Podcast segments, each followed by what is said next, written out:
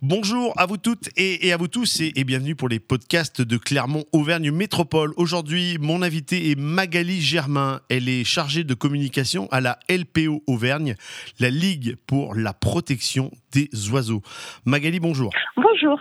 Bon, Magali, on est de plus en plus sensible hein, à la protection de, la faune et, la flore dans notre territoire. Où en est l'état de la biodiversité sur notre territoire? Alors, donc, sur le territoire de, de Clermont-Auvergne Métropole, on on a travaillé ces trois dernières années sur donc CBiodive, qui est un atlas de la biodiversité donc euh, sur le territoire de la métropole clermontoise.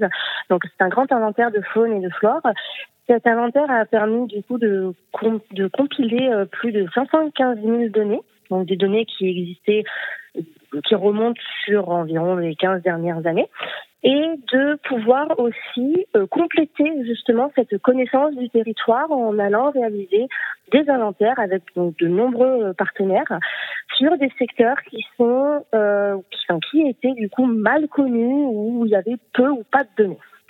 Euh, donc au total, on a pu évaluer que sur le territoire de la métropole euh, clermontoise, on avait environ 3350 espèces donc de faune et de flore confondues. Donc c'est un, travail voilà qui, a été fait avec un, grand nombre de partenaires, mais aussi avec la participation de, des citoyens puisque nous avions quatre, quatre enquêtes participatives qui ont permis à, à tout un chacun de participer à, à ce grand inventaire. D'où vient pour vous cette sensibilisation?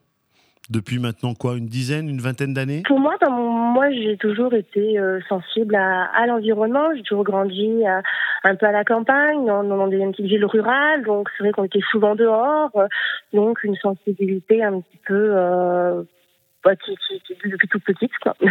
On, on est sensibilisé à l'école, vous pensez? Les, La nouvelle génération va être de plus en plus sensible? De plus en plus. De plus en plus. Euh, Peut-être pas tellement tellement à mon époque, j'ai pas tellement de souvenirs. Après, je pense que ça dépend aussi des enseignants, de leur propre sensibilité, des établissements scolaires et des projets qu'ils mettent en place. Euh, mais c'est vrai que sur les nouvelles générations, c'est quelque chose qui est de plus en plus pris en compte et euh, où effectivement on, on, sensibilise beaucoup plus. Magali, on va on va essayer de donner quelques conseils, quelques gestes hein, pour adopter, euh, qu'on peut adopter au quotidien pour aider la, la, faune et, et la flore. Alors, quels sont ces, ces conseils et, et, ces gestes utiles pour les oiseaux que vous allez pouvoir nous, nous donner? Alors effectivement, euh, tout à chacun peut agir à son échelle. Hein. Il n'y a pas besoin d'être euh, d'être un, un, expert de la biodiversité. Hein. C'est comme pour les enquêtes des biodives, hein. tout le monde pouvait participer. Et de la même façon, tout le monde euh, peut peut mettre en place à son échelle pour peu qu'on possède un jardin, un balcon, ou, même si on n'a rien, qu'on n'a pas d'extérieur, on peut quand même euh, agir. Euh, par exemple, donc on va commencer par ceux, par exemple, qui ont un jardin. Euh, donc là, c'est l'époque où on va commencer à préparer le printemps. Euh, à son, à son, dans son jardin, on peut par exemple euh, favoriser la biodiversité en, en préservant ou en restaurant les, les, équilibres biologiques. Donc par exemple, ça va être de privilégier des plantes euh, indigènes, locales, euh, on va diversifier la végétation euh, en termes d'essence, mais aussi surtout en termes de structure. Donc ça va être avoir des arbres, des petits arbustes, qui sont bien sûr locaux, comme j'ai dit, et euh, nourriciers. Donc on peut par exemple citer le sureau noir, le chèvrefeuille, le, le lierre, le noisetier, etc. Des arbres fruitiers comme des pommiers, des poiriers. Euh, ça va être aussi de laisser des zones naturelles d'herbes hautes et de fleurs sauvages qui vont permettre aux insectes de venir euh, euh, et des insectes qui par la suite euh, vont constituer une ressource alimentaire pour les oiseaux. Euh, et puis on va euh, voilà semer, planter et, conserver toutes ces plantes là qui sont nectarifères et mélifères euh, comme le pissenlit, l'aubépine, la lavande, voilà qui sont source de pollen et de nectar pour pour ces petits insectes. On voit toute cette biodiversité qu'on va pouvoir avoir après à son, à son jardin. Ça va permettre aussi d'avoir des services rendus par cette biodiversité, puisque de nombreuses espèces vont avoir un rôle auxiliaire, ce qui va permettre aussi donc de pouvoir jardiner de façon biologique.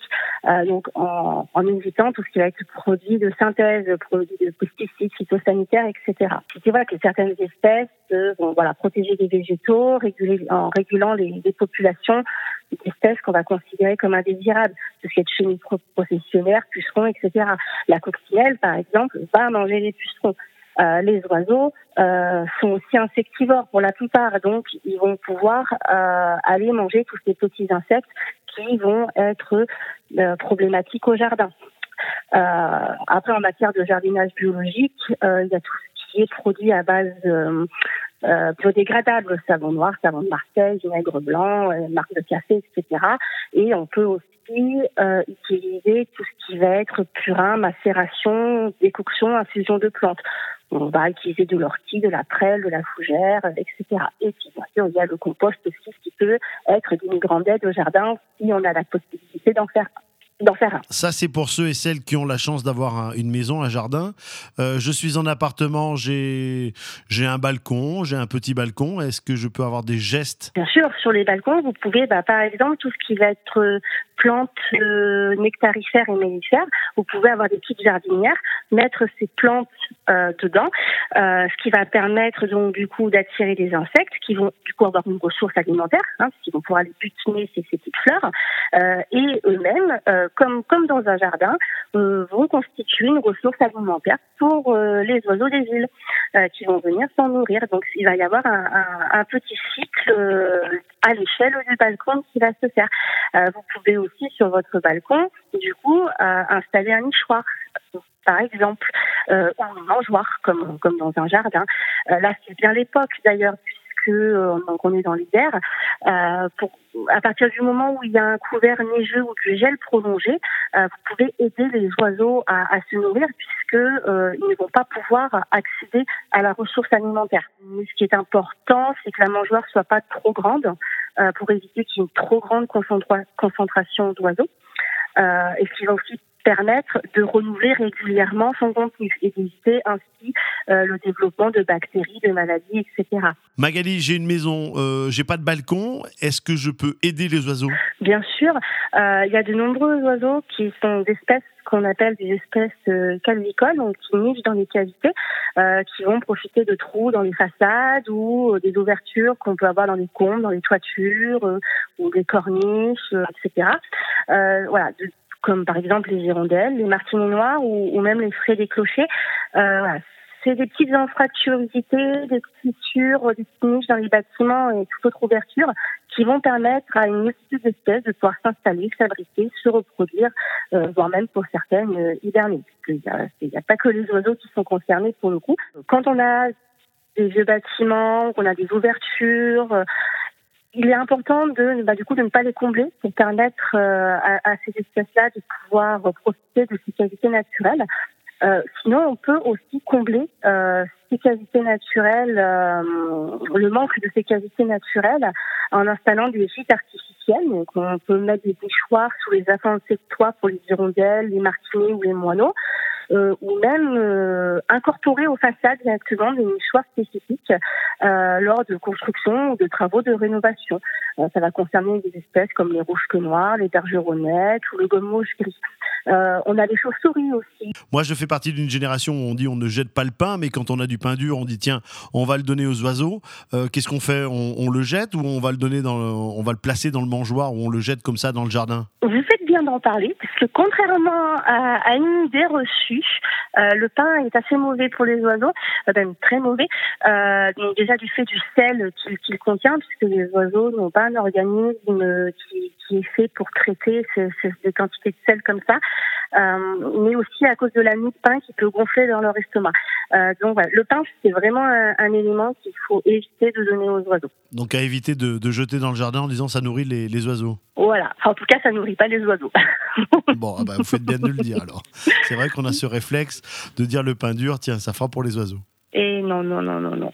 Non, non, non, les oiseaux, il vaut mieux euh, leur donner donc des graines, euh, des graines comme des graines de tournesol qui ont l'avantage d'être locales et puis riches en lipides, hein, en ce qu'on appelle en bonne graisse, puisque lors de, l'hiver, les oiseaux, ils ont besoin de, graisse euh, pour faire face au froid.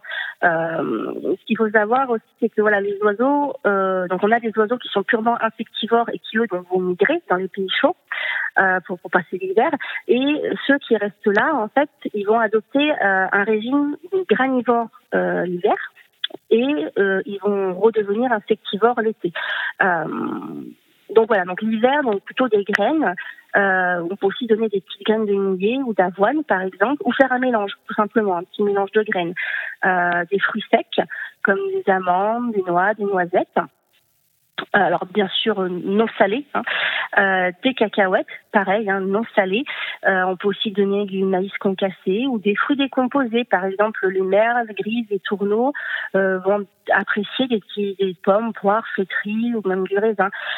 et on peut aussi leur procurer du pain de, ce qu'on appelle du pain de graisse végétale, des boules de graisse ou pur, ou alors du, des boules de graisse mélangées avec des graines, des fruits rouges ou, même des insectes qu'on aurait pu euh, trouver en, animalerie. Nous sommes euh, début janvier 2023, nous, vivons un, un hiver assez doux. Euh, est-ce que cela a une une importance de s'occuper des, oiseaux? Est-ce que cela va changer le, printemps? Euh, Pour nourrir les oiseaux, nous, ce qu'on préconise, c'est de nourrir euh, uniquement quand il y a un couvert neigeux et de gel prolongé. Donc du coup, ça va, ça va dépendre un peu du secteur dans lequel on se trouve. Si on va plutôt être en altitude, euh, on risque d'avoir de la neige ou du gel que, par exemple, on n'aura pas en plaine. Donc, effectivement, en altitude, certaines personnes vont pouvoir nourrir, euh, alors qu'en plaine, bah, comme il fera assez doux, on n'aura pas forcément besoin de leur mettre de la nourriture à disposition. Il faut arriver à, s'adapter par rapport à la situation euh, géographique.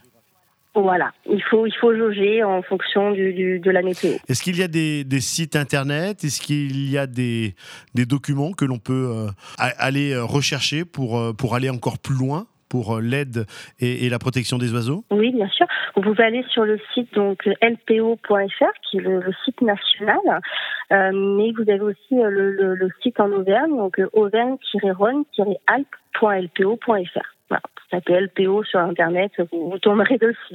Magali, merci beaucoup. Donc, je le disais, nous sommes en hiver. On pourra peut-être faire un point à, l'approche du, printemps ou la fin du printemps pour, euh, pour protéger et aider les oiseaux en, été. Mais bien qu'en été, bon, ils sont, ils sont tranquilles, hein. ils ont de quoi se, se nourrir. Ah mais ça sera peut-être intéressant de, de, vous avoir à, à l'approche de l'été pour avoir quelques, quelques conseils.